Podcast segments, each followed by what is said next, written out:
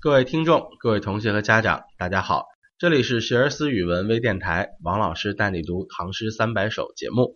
今天我们继续要学习的还是李商隐的七言绝句，请大家把书翻到第三百三十六页，在这一页的下方还有一首跟上一期节目类似，也是和神话传说有关系的诗歌，叫做《嫦娥》。那么《嫦娥》这首诗啊。它表面上看好像是写了嫦娥的故事，在表达诗人对嫦娥的同情，但是具体这首诗真正写的什么，其实历史上还是有很多不同的说法。有人说这是李商隐表达对神话人物的同情，但我觉得这个是非常不靠谱的。就你对神话人物表达同情，人家用得着你同情吗？对不对？所以其实这个事情就感觉有点缺乏意义。这也并不是李商隐写诗歌的一个特点。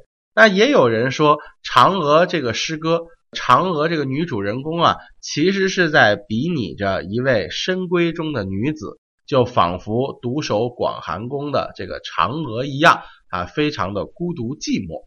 也有人说是李商隐喜欢上了一个出家修道的女道士，但是因为人家是出家人，所以也没有办法真正的发生什么。于是他就只好写了这样的一首诗歌。还有人说，这个李商隐是在拿嫦娥自我比较，比较说我就像嫦娥一样这么孤独寂寞，这种孤高不被人理解，怀才不遇，是这么一种状态。但不论如何，就是没有任何一个人能找到非常确实的证据来证明自己的观点。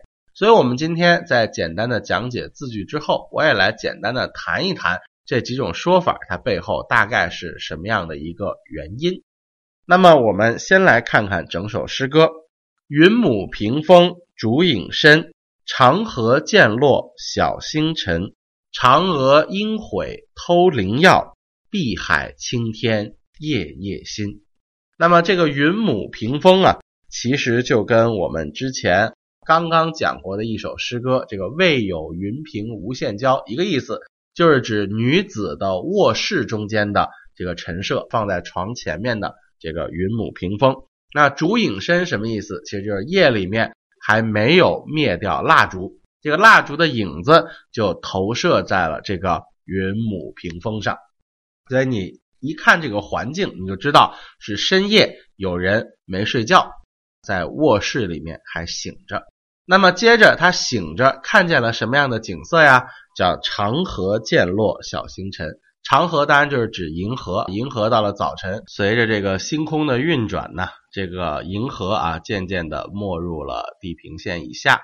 小星辰呢，就是指早晨的星星，逐渐的就好像也要暗淡下去了。不要就理解成也沉默了，对吧？哎，可能是因为天逐渐的变亮，然后这个星星就暗淡了下去。那我们要知道，嫦娥是住在月亮上的啊，所以她看到的这个星星的运转啊，肯定跟我们地球呢还不太一样。那么在这个时候，长河渐落晓星沉，说明什么？说明他一宿没睡，一直就睁眼到了天亮。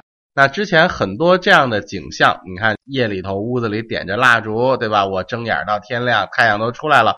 这样的景象是不是我们曾经在一些闺怨诗或者宫怨诗里面也看到过，对吧？所以就因此有人说这个嫦娥只是一个比喻，就比喻这些深闺中的女子或者是皇宫里的女子这种独守空房的这种寂寞，就是从这儿来的，因为它的意象上是有相通之处。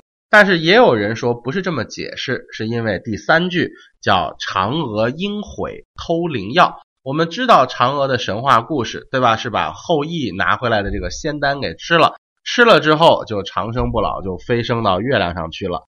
那么这个应悔偷灵药什么意思啊？就是他应该为这个事情而感到后悔了。为什么？因为到了月亮上，只有他孤零零的一个人，他每天只有什么样的心情啊？就是第四句叫碧海青天夜夜心，看见的。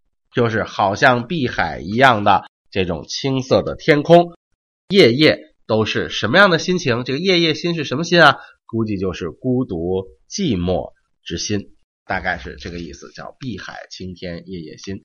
那为什么说这里头有人认为他并不是写宫怨，主要在于偷灵药这件事情？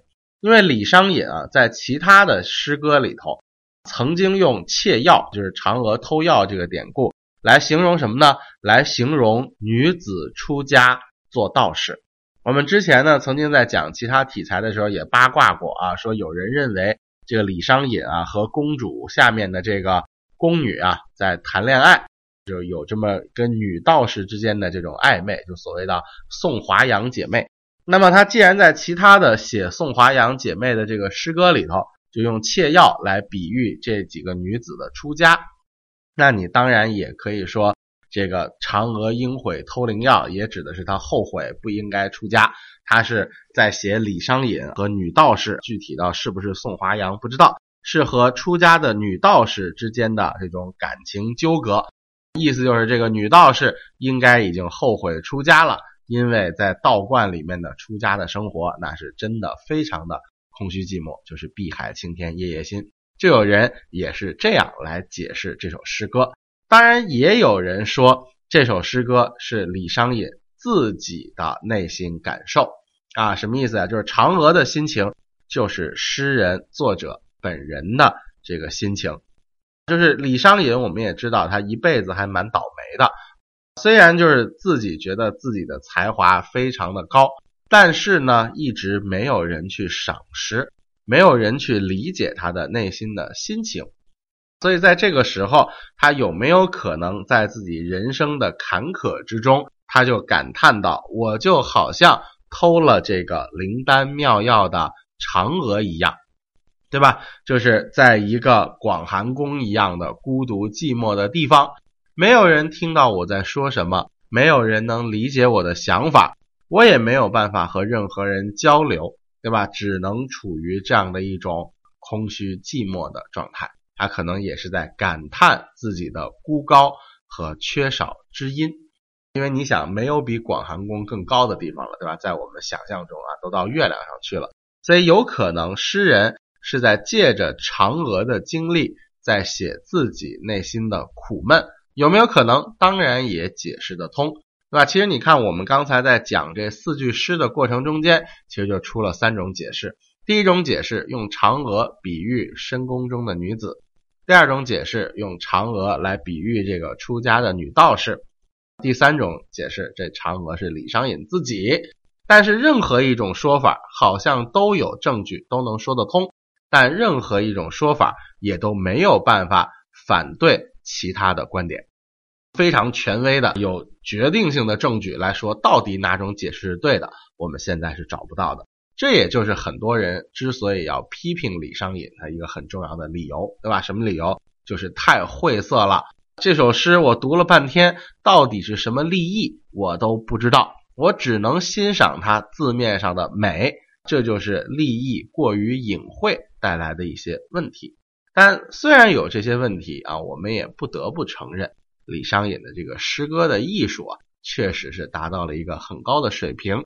就这首诗歌，其实也属于他非常著名的一首七律，特别是“嫦娥应悔偷灵药，碧海青天夜夜心”，至少在单纯写嫦娥这个角度，还是非常精彩的。至于每个读者，看到这两句诗，自己内心泛起的是一种什么样的感情？那可能是因人而异的。但至少我们都会承认：第一，这个诗的文字非常美；第二，它至少写出了嫦娥那个时候可能会有的心情；第三，可能它会唤起我们内心的中间自己的一些人生经历的回忆，或者自己的一些小情绪。那如果能够做到这一点的话，实际上一首诗歌它的价值也已经体现出来了。我们并没有必要说一定要去追求一个最正确的、唯一的解释，这也是诗歌这种文体给我们带来的或多或少的模糊性。诗歌的美感有些时候其实也是立足于这种模糊的，话没点透，话没说完。给我们留下一些想象的空间，其实也还不错。那最后还是回顾一下整首诗歌：云母屏风烛影深，长河渐落晓星沉。嫦娥应悔偷灵药，碧海青天夜夜心。时间关系，本期节目就先到此为止，我们下期节目再见，谢谢大家。